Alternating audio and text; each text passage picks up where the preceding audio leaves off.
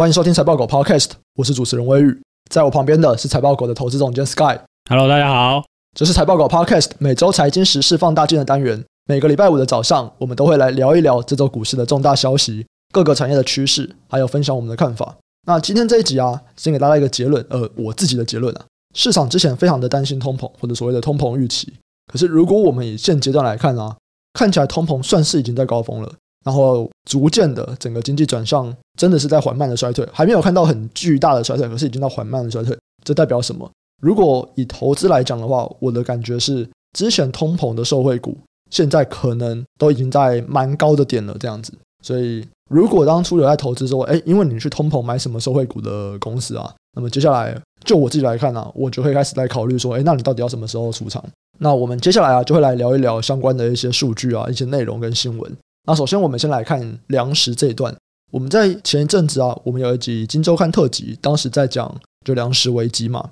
然后那个时候啊，我们也有在讲说这个粮食危机会不会维持很久？那其实 Sky 他当时他就有提到场边效应嘛，蛛网理论的东西。如果我们去看现在的这些粮食，小麦啊、玉米啊，其实他们都已经跌到了二月以来的最低点。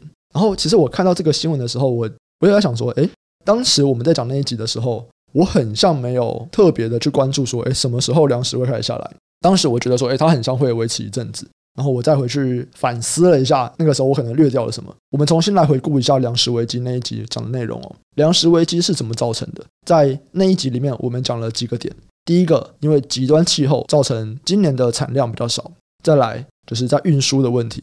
第三个，就中国一直在囤货嘛，在囤全球的粮食。好，那么我们把这三个东西，它可能会造成粮食的供需不平衡的状况嘛？可其实那个时候我没有再回去看说，诶，那到底产量是怎么样？我到底需求是怎么样？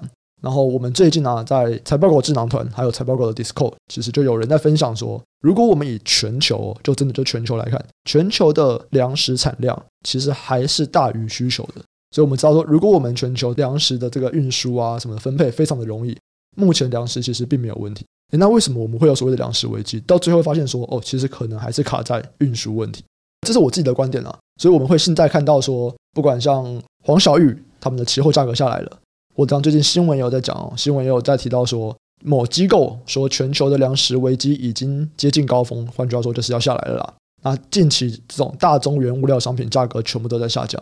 那我的想法是这个样子，我的想法是，诶，其实说不定本来啊。尽管有遇到极端气候啊，然后遇到了有中国在囤粮食的问题，但其实粮食本来就是够的，只是因为运输的问题，最大的问题是卡在运输，所以会有短暂的供不应求的状况。那 Sky 呢？Sky 怎么看这件事情？为什么之前我们在这边讲粮食危机，现在这个粮食价格全部跌下来了？还是说你的看法就是说，因为当时粮食危机重了很多，现在已经都收成了？当时到现在还没收成啊，是速度有点快，反应没有那么快啦，毕竟还要花点时间嘛，两年一货，呃，一年两货啦，讲错了。嗯我想这一个就是说，马上大家去种很多粮食的这个推论，可能是不正确的啦。我自己觉得啦，对，我会觉得以供应链受到阻碍的机会是比较大的。嗯，对我自己觉得，所以当然这个市场的价格还有其他人为的因素嘛。对，我如果发现战争，我一定会去炒作这个。对，没错。就也有可能当时它只是一时的一个题材或炒作，但其实真的没有人去盘点这个供给跟需求。就算有也没有用啊，因为这是一个集合的那个嘛，心理的那种预期嘛。对，其实价格涨，大家就会追涨啊，这真的是不管在什么地方都一样啊。对，你说这这个东西跌了，这真的是给我一个教训。这个要买便宜，我 真的会受不了嘞，不行啊，就越来越贵了。看我现在一定要买，我现在追高啊，爽啊，对不对？可是像这样子啊，如果它只有预期，但它跟事实或者跟基本面其实并不相关，那它就还是一个短期的反应。当然啦，我们想要去追涨杀跌，诶，这个都还是有操作的空间。可是你就要知道说，那你就要更关注它的价格变化，因为它比较没有基本面支撑，可能会有一些短期的这种错置吧。对不对？这其实就是供需的错配嘛。对，啊，你没有办法调整啊，这也算是跟供应链有关系吧。嗯，那当然，这个跟打仗其实是有巨大的相关的啦。因为就很多的这种外电指出，就是其实你乌克兰就是没有办法出口啊。你本来是出口一大堆，但是没办法出口，这的确是供需有减少。对，对啊，但是其他地方应理论上应该要补上，就是会有这种错置的行为啊。只是这种错置的行为，就是会比你市场反映价格的速度慢一点啊。会有好几个月，这些大宗原物料下跌，当然不止我们刚刚提到这个因素嘛。就是我们今天的主题啊，我们其实想要在探讨说，是不是通膨已经开始要反转？大家觉得说，诶，通膨可能会很严重，可是是不是现在看起来，其实我们的经济并不是走向通膨这条路，而是开始有一点走向衰退这条路？那我们还可以看到另外的一个大宗原物料下跌，很大的一块就是在各种金属原物料。如果我们看近一个月啊，不管是钢坯、然后铝矿、锂矿、铁矿、锌、钢铁等等，碳钢什么的，全部都跌了二十趴以上。换句话说，我们之前一直在讲说，哇，大宗原物料上涨很严重这件事情，其实近一个月哦，他们都下跌了蛮多的。不止在刚刚讲的粮食这边这个样子，我们在金属也看到了这个情况。现在我看起来真的比较还没有大幅下跌的，就剩石油。就算我们说，哎，这一周石油可能又跌个四趴五趴，但它今年以来就是涨了四五十趴。然后我们就算看近一个月或者是近三个月，它的跌幅其实也都算非常少的。这边你会觉得说通膨可能已经见顶了吗？我觉得很难准诶。嗯，这个大家本来都觉得啊，这个第二季就见顶了。没有嘛，对不对？嗯，对啊，你包含你从年初看费的自己的预测都不对嘛，所以很多人批评他 behind the curve 嘛，就是他升太慢了。你知道最近不是那个吗？虚拟货币交易所 FTX 他们的创办人 SBF 就是那个爆炸头，他有出来在那个 Sun Conference 里面有一个访谈，我觉得他讲了一个东西蛮有趣的，因为就有人问他说：“你们说虚拟货币可以做避险，可以抗通膨？”啊，可是你看现在就不行了，那你怎么看这件事情？他说，其实比较看的是通膨预期，而不是通膨本身。然后在他看来啊，他觉得通膨预期去年就反映了，那今年呢？今年其实大家已经没有在预期说通膨会继续上去了。今年，今年这个时间很长呢。对对啊，所以这个 对已经过了六个月，对啊，已经有半年了。这个嗯，这一集发出去的时候已经七月一号了。对啊，所以这个我是不知道它意思是什么啦。但如果以一个数据上的指标来看的话，通膨预期真的有下滑，可能是最近的事啊。嗯，而且是大概是上礼拜的事。通膨预期是有数据可以算的，有一种东西叫 TIPS 啊，不知道大家知不知道，就是抗通膨债券。嗯，抗通膨债券会有个利率啊，再减这个一般的国库券的利率，就无风险率嘛。嗯，这个东西就是通膨预期啊，这两个相减就是通膨预期。所以这东西其实金融市场是有东西可以衡量吧，你可以去算。然后现在你看到它下来了，它的确是下来了，它的高峰是在四月多的时候，嗯，这个数据的高峰是在四月多。我要强调哦。所谓通膨预期有很多种调查数据，嗯，我讲的这个只是其中一种。就算你密西根消费者信心那个里面也有哦。诶，那如果像通膨下来啊，有可能到通货紧缩吗？这个我真的不知道啦，对不对？但我说实在，如果到这个程度，首先就先停止升息嘛。对，这不是大家最想要的状况之一吗？那如果又搞到这样子，你就会看他再放钱出来了。我会这样问啊，就是因为 Michael Burry 对卡山卓拉这个最近的空头大魔王，他在 Twitter 上面呢就发了一篇推文，他就在讲说现在的零售过剩，它就是一个长边效应。关于长边效应，我们 Podcast 已经讲过非常非常多了。简单来说，就是我们这次的结果会导致下一次的产出这样子。然后他就说零售过剩就是一个长边效应。关于零售过剩，我们等一下可以有空再来聊一聊。可是他就有说啊，大家都应该要去研究一下长边效应。他认为接下来可能就会开始引发通货紧缩的循环。他说我们会看到接下来 Fed 啊，可能在利率上或者在这些货币政策上面会开始有一些逆转的行为哦。这个东西我觉得蛮有趣的。他就是认为说，哎，看起来通膨就是已经控制住了，可是接下来经济会衰退，然后可能会通货紧缩。他发这个推文其实很有趣。他放了一个 CNN 的新闻，对，那个 CNN 的新闻是讲说，如果今天你想要退货，那商店他会说，哦，你不用把货还给我们，我们直接退钱给你，货物你自己留着，就想办法让你不要退货了。你退货来我很麻烦哎、欸，这很屌，这很屌、欸，对啊，这很酷哎、欸，这是很屌哎、啊，我们是要买点东西，对，我们现在如果在美国，你去 Target 啊，去沃尔玛买东西，买完之后说你要退货。然后沃尔玛跟涛给他们会说：“哦，你不用把货还我啊，你就留着这就好了。”然后我会把钱退给你。哇，等于免费拿东西，超爽的。他 应该退一部分而已啦，就是，但是就，哎，听起来就就我觉得很棒。我我先去囤点，我先来买一点好了。反正这个股市被提款了，然后从别的地方提回来，对不对？嗯，哎，这个东西跟什么有点像？是不是跟当初的负油价有点像的感觉？哦，有点像。可是负油价那个是有仓储成本吗？可是这个也是啊。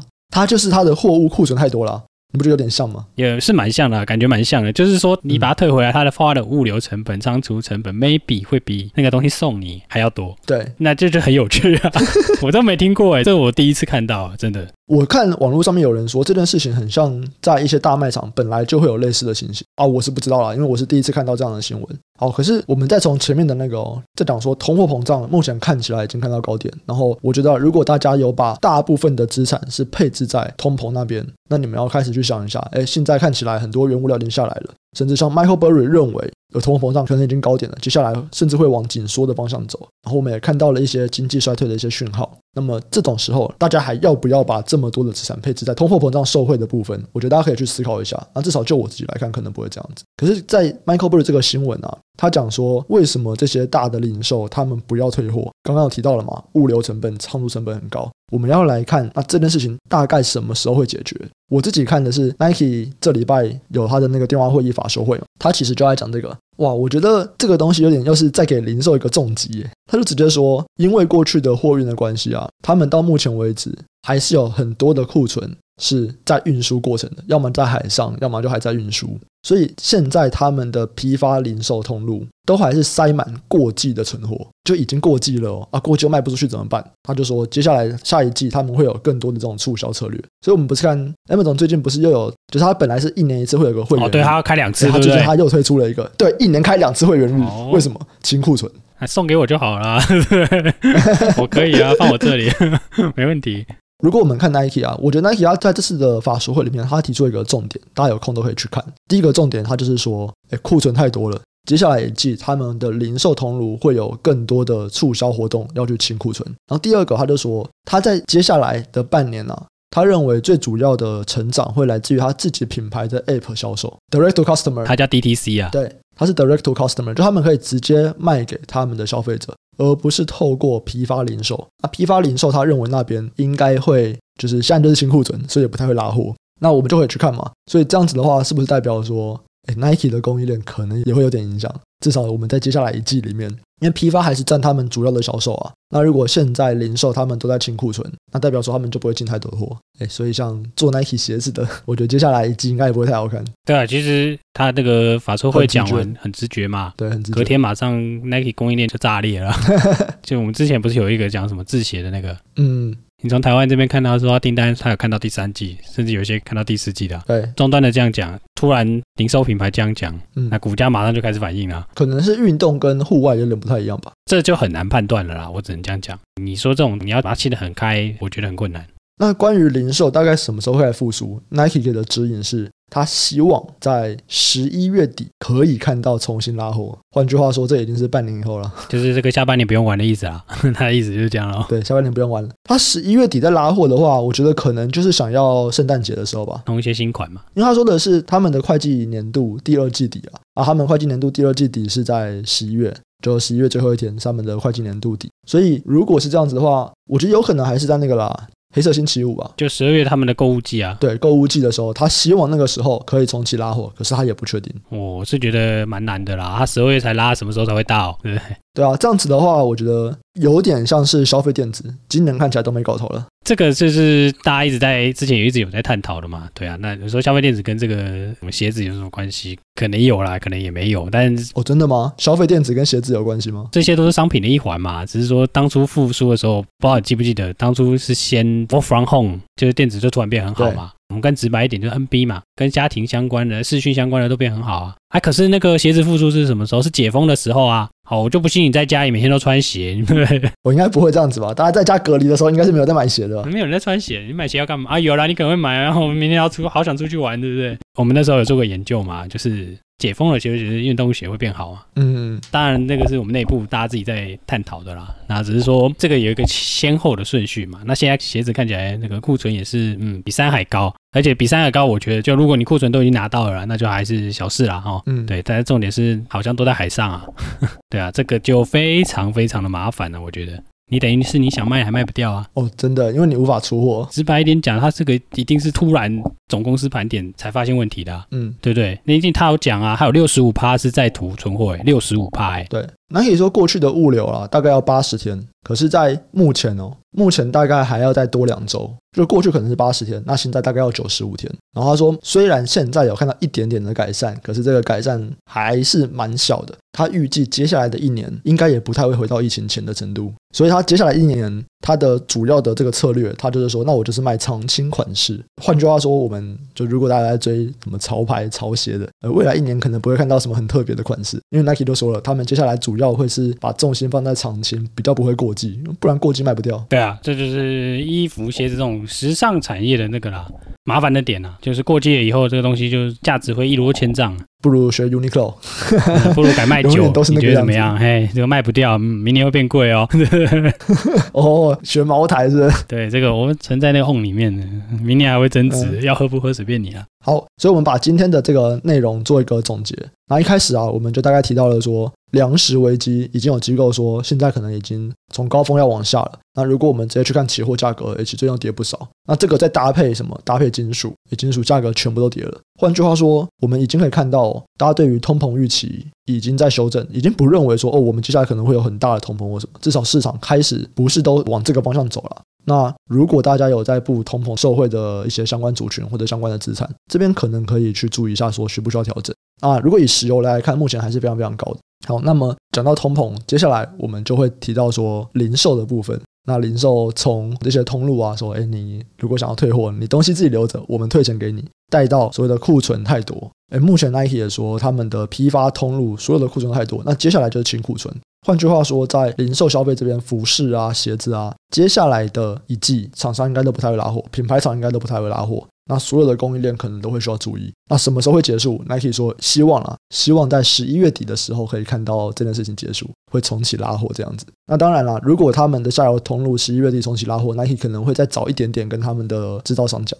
那这种东西，我觉得大家可以去关注一下。这个应该就是景气再次复苏的时候了。现在我们已经看到一些衰退了嘛？那景气到底什么时候复苏？这个东西就是要关注的时候。之前我跟小郑聊的时候，也有聊到这个消费笔电跟商用笔电，他们到底哪个会在什么时候出现反转？这个东西也会关注到下一波的投资机会。我们就是一波一波的嘛，关注到下一波的投资机会这样。对啊，这个比较偏存货的循环吧。这个之后可能有空再跟大家讲。就是有时候从需求去判断是很难判断，那不如我们就从支出来判断，支出是比较容易判断的。我觉得都不好判断啦，你就是要不断的去追踪这个中间的这个数据的波动吧。嗯，对啊，因为其实现在的供应链要不是因为物流的这些问题啊，造成供应链有些断链的危机啊，不然过去的这个应该说就是二零二零年前吧，一五到二零年之前，其实供应链都变得超级短的啊，嗯，就是很少有那种什么长单啊，什么可以看半年啊，没有这种事。对，以前衣服都可以看很久，可能十年前吧，对，十年前之类的，七八年前这种的是它的那个订单有一些可以看半年以上，甚至一年的。嗯，对啊，现在没有了，现在都快速反应。